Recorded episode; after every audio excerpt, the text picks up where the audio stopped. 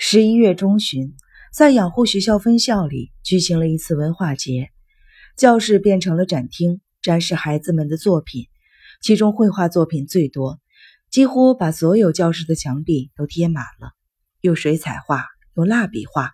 甚至还有患慢性病的孩子画的油画。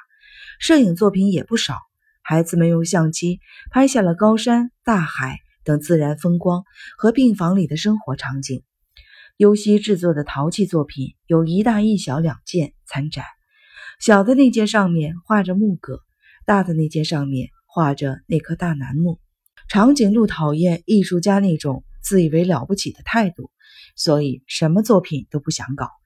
后来在尤西和刺猬的一再劝说下，才用橡皮泥捏了一个女人的头像。那头像表情温和，尤西觉得既像菩萨又像圣母玛利亚。刺猬的作品是绘画，但不是在纸上画的。听说要举办文化节，刺猬向医生和老师提出在病房的墙上画一幅巨大的图画，但遭到了拒绝。尤西看到刺猬情绪低落的样子，便在一次学生会的全体会议上举手发言：“有没有谁想在病房的墙上画画？”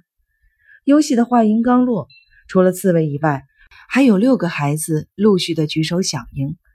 精神病科主任水伟和护士长动了心，经研究同意孩子们在病房北侧的墙壁上画画。刺猬担任了这幅巨画的指挥，主题是“这里是另一个世界”。刺猬从医院里借来了梯凳，认真的画了起来。白云上面是茂密的森林，森林的中央是一棵大楠木，树叶被画成了蓝蓝的海水，海水里有很多动物在游泳。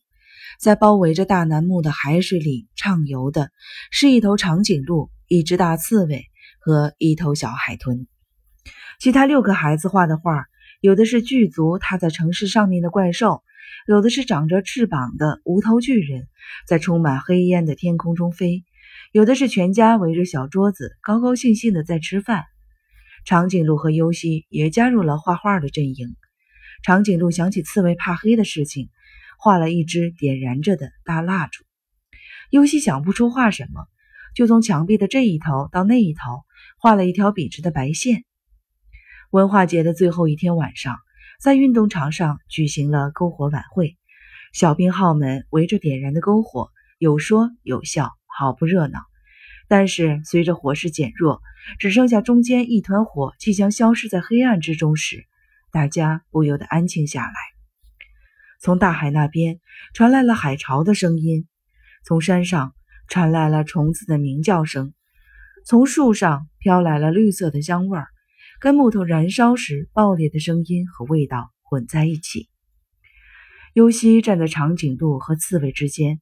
心情平静地看着那橘红色的火苗跳动着，变蓝变白，大火烧出的灰白色粉末被吸上去。融入星光闪烁的夜空，看红叶的季节过去了，院子里的树木有一半落了叶子，虫子的叫声消失了，小鸟的踪影也很难见得到了。